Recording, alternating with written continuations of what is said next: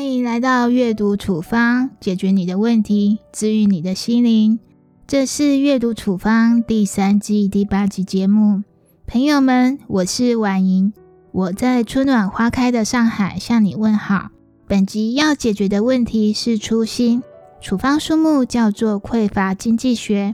如果你喜欢今天的节目，邀请你帮我在 Apple Podcast 留下五星好评。有任何想法或意见，请留言告诉我。想第一时间收到阅读处方的更新，非常欢迎订阅节目哦。节目开始喽！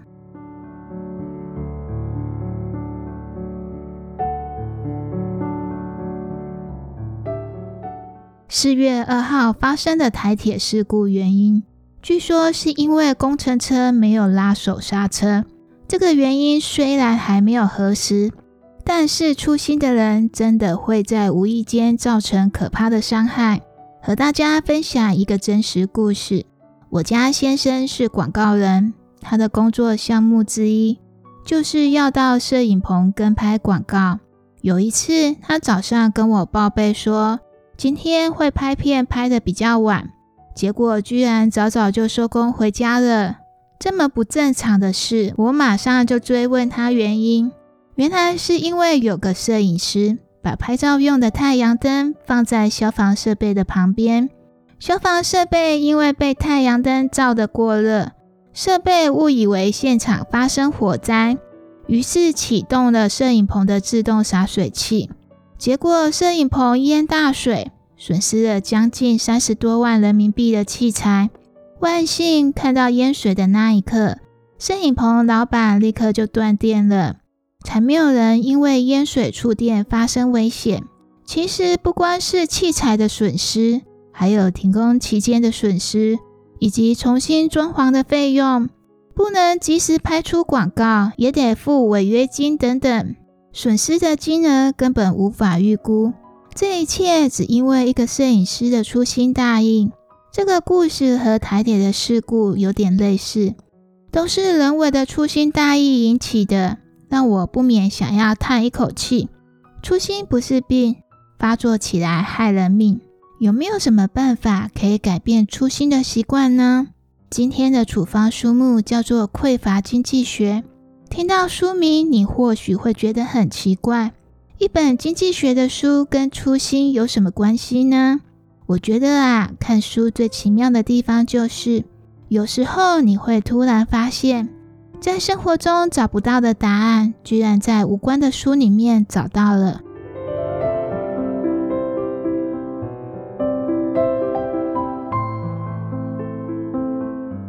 首先，我们先来了解一下《匮乏经济学》这本书主要在说什么。本书的内容主要围绕在匮乏感这个核心概念。匮乏感指的是什么呢？简单来说，就是感觉需求没有被满足。为什么感觉需求没有被满足呢？因为现代社会是个消费主义盛行的社会，供给被无限的放大，需求也被无限的放大。问题是，人的资源并没有相对的提高，于是人就不停的感到匮乏。最可怕的是，匮乏不只是一种感觉，时间久了，它会改变人的心理机制。使人进入匮乏心态。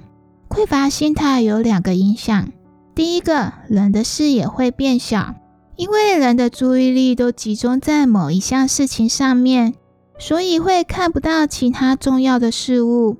本书简体版把视野变小的现象叫做“管窥”，意思就是以管窥天的意思。比如说，当我们手上有一个急着要完成的工作时，我们就看不到家人需要陪伴的事实。又比如说，我前面提到的两个故事，为了贪图方便，就看不到安全的重要，结果引起可怕的灾难。匮乏心态的第二个影响是让人掉入匮乏的陷阱。当我们有了匮乏心态，我们就只能局部性、暂时性的解决问题。比如说，为了赶快休息，把车停在坡道上，还忘了拉手刹车。结果呢？面临的刑责还有巨大的赔偿金。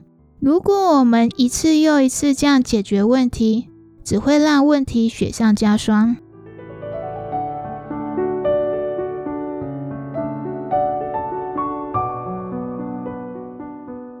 接着进入本集最重要的部分如何利用匮乏经济学里面的内容改变粗心的习惯呢？总的来说有以下五个办法。第一个办法，第一时间内做最重要的事情，比如说考试的时候，第一时间就写上自己的个人资讯，例如名字、班级、学号。再比如说，再怎么赶时间的开车或坐车，也要第一时间系上安全带。第二个办法，把专注力拉到自己的视野之中。现在很多车子都设计成，只要驾驶员没有系上安全带，开一阵子就会听到哔哔哔的提醒声。我相信车子也可以设计成，如果下车没有拉手刹车，就无法按下关门的按钮，或者发出声音提醒驾驶员。不只是行车安全，可以把这个思路放在生活的方方面面。比如说，利用闹钟、简讯、小助理等相关 App 提醒自己做最重要的事情，借助工具把专注力拉到视野当中，改掉粗心的毛病。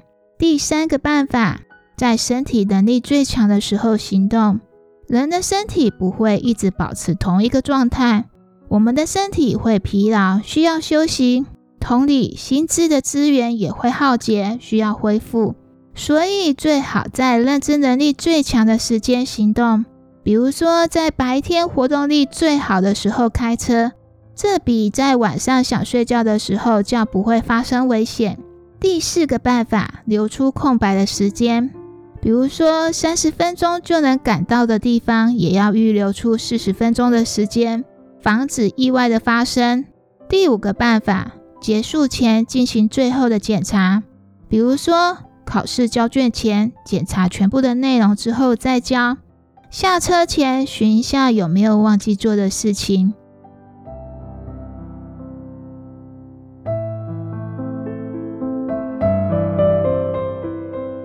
读完这本书之后，我的感觉是：世上所有的事情都有轻重缓急。有些事情啊，人之所以会忘记，其实是根本不在乎、不重视。也根本没有想到，说如果不做的话，会产生什么样严重的后果。再跟大家分享我的个人经历：我刚做完月子的时候，被一个在马路上乱开车门的人撞了。当时我骑摩托车要回家，被打开的车门撞飞，在空中转了三圈，跌在地上。结果呢，严重骨折，开刀，复健了好久才完全康复。当时那个人就说自己是一时粗心大意，而且说的时候一副无关痛痒的样子，真的让我非常的生气。我忍不住对他大喊：“乱开车门很可能会害死一个人，你知道吗？”当时我决定透过法律的途径让他明白乱开车门有多么可怕，帮助他扩大认知版图，下次不要再害到其他人。这件事带给我深刻的体会。分清楚事情的轻重缓急的能力真的非常的重要。比如说，贪图方便有比害死人命重要吗？所以我在教育自己的两个孩子的时候，非常重视这个能力。生活中只要发生类似的事情，我都会跟他们机会教育，包括这次的台铁重大意外。